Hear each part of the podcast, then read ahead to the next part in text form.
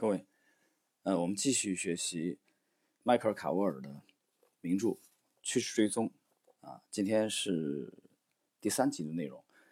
我们延续上一集的内容，那么继续在第一章。呃，今天这个的第一小节的主题是感性交易啊 vs 机械交易，你如何决策？我们已经建立了，你可能是投资者。也可能是交易者的观点。我们赞同交易可能以基本分析为基础，也可能以技术分析为基础。进一步讲，技术分析交易可能是预测性的或被动的。趋势跟踪交易者利用的是一种以价格为基础、应用技术手段的交易者。然而，还有另外一个差别：交易者可能是感性式的，也可能是机械式的。呃，这里我解释两句啊，感性和机械的区别啊，感性其实呢就是更这个偏重于这个定性分析啊，就是它与机械相比可能啊更随意一点，更主观一点。但是机械呢啊，其实在趋势跟踪这里边，就是它指的这个机械交易啊，比如说是我举个例子啊，比如说这个量化。啊，它有固定的策略，呃，或者说固定的这个这个指标啊，或者参数，它就很机械的、完全的按照这个来，所以这两者风格是有区别的。我们继续，约翰·亨利是过去二十年里的趋势跟踪大师之一，他认为客户们很有必要了解他的交易方法。约翰·亨利相信，管理者在面对市场逆境的时候，只有始终坚持原则，才能取得投资策略的成功。感性交易者的决策可能受制于行为偏见，约翰·亨利则不同，他的投资过程坚持原则。呃，这里呢，作者提到了约翰·亨利，而且是亨利认为，在面对市场逆境的时候，也应该始终坚持原则，才能取得投资策略的成功。啊，这里我解释一下啊，在面对逆境坚持原则。指的是什么意思啊？对趋势跟踪这个派别来说，那么我们假设，呃，在当下的这个市场当中啊，比如说啊，在某一个市场啊，你可以把它想象成美股或者这个港股啊，或者 A 股，这都没关系啊。比如当下这个市场是一个是一个这个横盘震荡啊，整理，这个这个时候趋势跟踪是其实这个交易者账面上并没有很丰厚的收益，因为市场。实际上是处于这个无趋势的啊这个阶段。那趋势跟踪最容易发挥的是，如果你做空的话，那么暴跌啊；做多的话暴涨，它账面很容易实现这个很漂亮的业绩啊利润。但这个时候呢，箱体整理，比如说横盘整理，那么这期间，比如说有一些高频交易者啊，在日内高频交易的，他通过微小的这个差价，但是加了杠杆啊来获利的这种策略。在这种区间，就同样可以照样可以发挥，但是，呃，约翰·亨利为主的这个为主流的这种趋势跟踪派，在这个阶段的业绩啊，肯定不会很好。那么，亨利认为，在这个时候，哪怕他指的市场逆境，就是这种情况啊，你的策略在这个阶段并没有很好发挥的时候，啊，有时候我就不玩了啊，我就叛变了啊，我就这个放弃这个策略，我就转而去啊，又回到这个。自己不熟悉的这个策略当中去啊，这样做是不对的，因为每一个策略，它在市场当中的这个表现啊，都会有高潮有低潮，所以坚守原则非常重要。好，我们继续。亨利所说的可能受制于行为偏见的决策，指的是大批交易者做出买卖决定的依据，是他们对市场的知识总结，对当前市场环境的看法，或者其他任何因素。换句话说。他们运用自己的判断力做决策，因而“感性交易”一词可以用来描述他们的交易方式。交易者根据自身判断力做出的决定是主观的，因此可能被改变或者成为马后炮，无法保证这些交易决策以客观事实为基础。他们可能受到个人偏见的影响。当然，交易者最初选择启用哪套系统、选择投资品种和决定承受风险大小时，都必须。斟酌决定。然而，一旦这些基本因素确定下来之后，你就可以对这些决策系统化处理，利用机械式交易系统做投资决策。趋势跟踪交易者们所使用的机械式交易方式，以一组客观的自动化的规则为基础。这些规则源于他们的市场观或投资哲学。交易者严格遵守这些交易规则，以此进出市场。机械式交易系统消除了教育决策的情绪干扰，促使你坚持原则，从而使你轻松行事。它强化了纪律性。如果你违反你的机械交易系统规则，那么你很有可能破产。约翰·亨利谈到感性交易的不利之处，说：“感性交易者的决策可能受制于行为偏见。我们应该坚持一个遵守规则的投资过程，通过量化投资决策的环境，为投资者们提供了一种可靠的手段，而不被判断的偏见左右。在你面对一项交易决策时，不允许你使用一点判断力，这样似乎有点苛刻。”不是吗？毕竟，如果你自始至终要做的一切仅仅是追随一套机械式模式而已，那么乐趣在哪里？但是趋势跟踪与乐趣没有关系，它只和获利有关。坎贝尔公司是一家最古老也是最成功的采用趋势跟踪策略的公司。这家公司的研究总监坚定不移地避免主观判断。我们的优点之一就是遵守我们的模式，不做主观判断。这条规则。在坎贝尔公司已被写入历史了。像坎贝尔公司的研究总监一样，趋势跟踪交易者言辞谨慎。你会发现，他们的言辞几乎无一例外地反映了他们的绩效数据。呃，下一个小节，这个主题是永恒的策略。趋势跟踪策略并不是一个新名词，它只是在不同时期被新一代的交易者陆续发现而已。趋势跟踪交易者沙勒姆。亚伯拉罕起初研究市场时提出了一个简单的问题：谁在赚钱？答案是趋势跟踪交易者。于是他踏上了趋势跟踪之路。没有几个人与沙勒姆·亚伯拉罕起结伴而行。二十世纪九十年代后期的网络股热潮里，那么多的投资者和交易者并没有什么策略，却赚了很多钱，以至于趋势跟踪交易者被人们遗忘了，尽管他们一直在赚钱。正因为趋势跟踪与短线交易、尖端科技和华尔街圣杯毫无关联，所以它在股市泡沫时期显得微不足道。倘若投资者向几乎只做多的对冲基金经理投怀送抱，亦或自己简单的买入并持有网络股就能交易获利，那么有什么必要去采用趋势跟踪之类的策略呢？然而，如果我们看看趋势跟踪交易者在泡沫破裂后赚了多少钱，趋势跟踪策略就大有意义了。呃，下图啊给出了三家长期采用趋势跟踪策略的公司的假设指数与标准普尔指数的对比关系。啊，图中综合了邓恩资本管理公司、坎贝尔和约翰亨利公司的平均指数。然而，即便投资者注意到趋势跟踪策略的成功，他们也往往心存疑虑。他们认为市场已经变化了，趋势跟踪策略不再奏效。他们的担心来自某个随机采写的新闻故事，或者一个趋势跟踪交易者破产了，把自己和客户的钱全输光了。但事实却是，也许单个的趋势跟踪交易者发生变化了，但趋势跟踪本身却未曾改变过。这两者有很大区别。我们要客观地看待变化和趋势跟踪。市场与三百年前相比没有两样。换句话说，今天的市场。与过去的市场没有什么不同，因为它始终在变化。这正是趋势跟踪策略的哲学基础。那么，这里本书的作者迈克尔·卡沃尔认为，市场与三百年前没有什么两样。其实听到这里的时候，很多初学者会产生迷惑啊，他这这不是胡说八道吗？三百年前的市场跟现在能一样吗？其实作者想说的是，从趋势跟踪的策略啊，从图表派的策略，现在的市场与三百年前的市场没有多大的区别。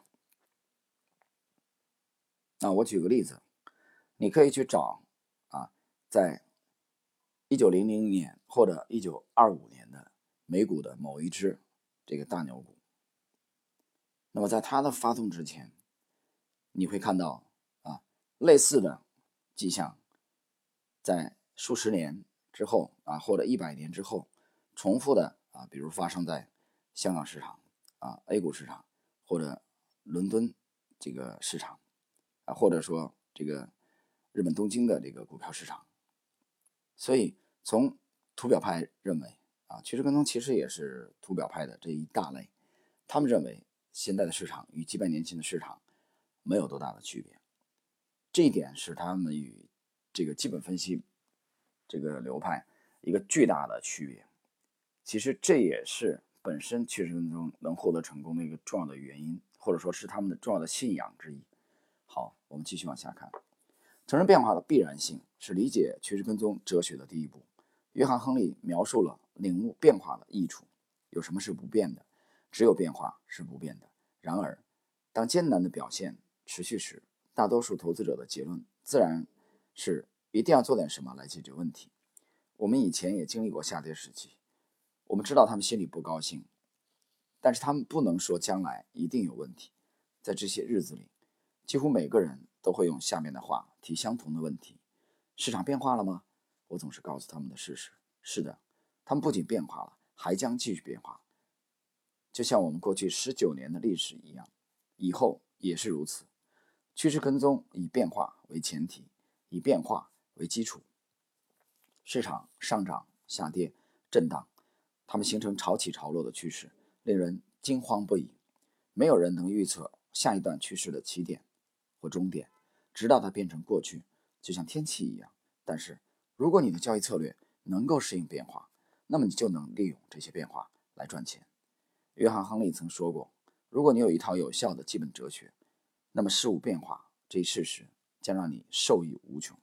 至少你能幸存下来。最坏的，你能在长线中生存下来。但是，如果你没有一套有效的基本哲学，那么你不会成功，因为变化最终会毁了你。我知道自己无法预测任何事，而这正是我们决定。”趋势跟踪的原因，也是我们如此成功的原因。我们只是在跟踪趋势，无论那些趋势的开始看起来多么荒谬，无论它们怎样延伸，无论它们最终结束时显得多么没有道理，我们都要追随它们。亨利说的有效的基本哲学是什么意思？它指的是一套能用数字来定义、量化、记录和测量的交易策略。你有吗？你的经纪人有吗？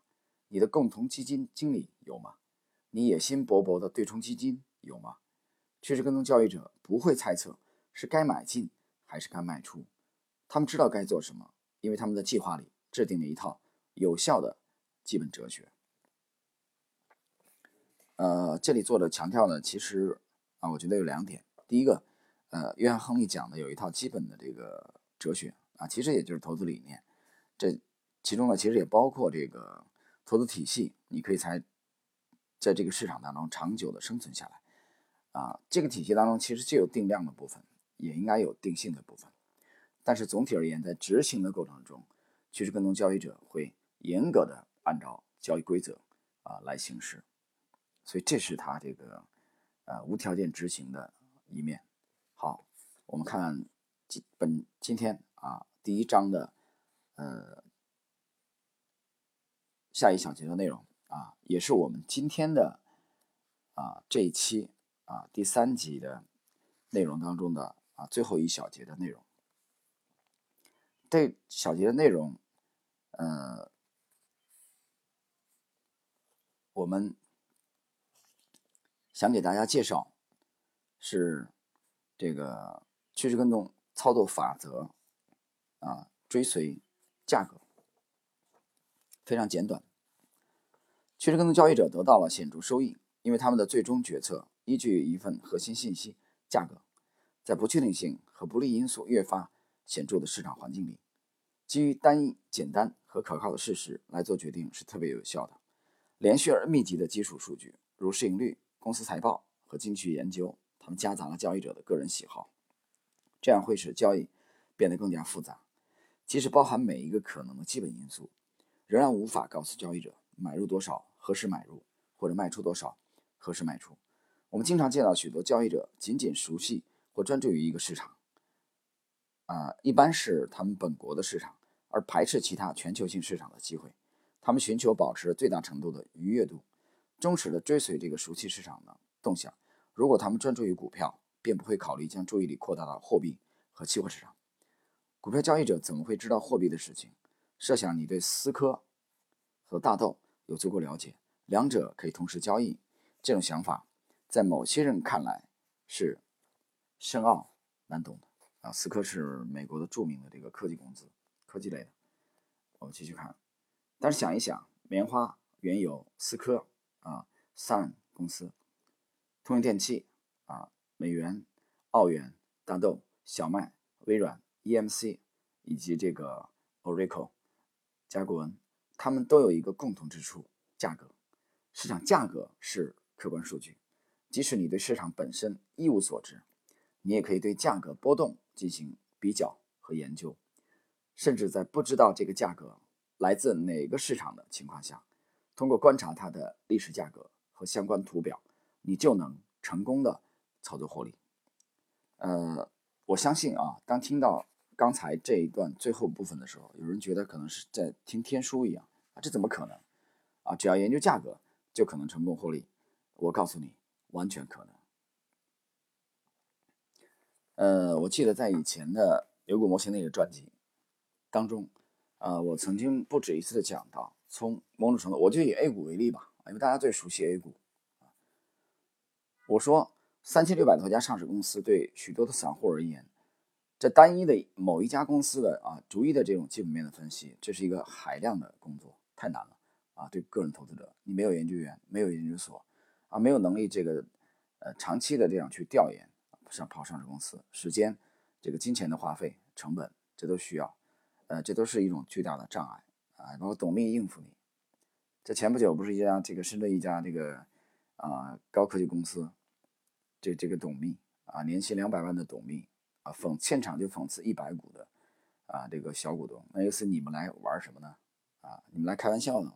啊，所以说这种情况下呢，那么趋势跟踪者他们只关注这个标的的价格，那我。许多年前，至少十几年前，我讲过一句话。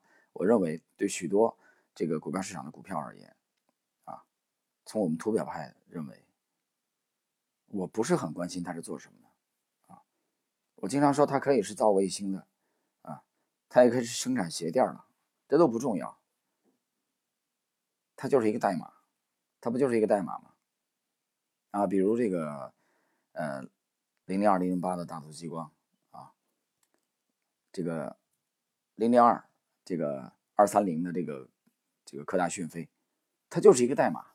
其实我们并不是特别关心它基本面是做什么的啊。虽然我们在把它放在股票池的啊之前的最后一步啊，会验证一下其他基本面的一些关几个关键数据啊，那也只是一个象征性的动作。我们整个的思路都是逆向来选，让市场告诉我们。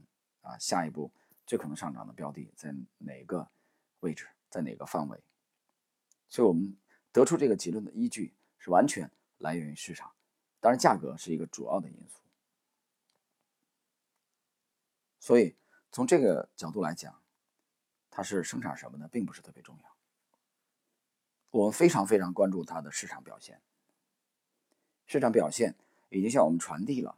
啊市场当前是如何给这个标的定价的，以及通过价格的这种啊走势研究，向我们传递了这个标的在近期到底机会更多还是风险更多。好了，朋友们，今天呢，我们这个对迈克尔·卡沃尔这部著作《趋势跟踪》的第一章的第三集的啊精华解读的这个内容就到这里啊，我们在下期继续，谢谢。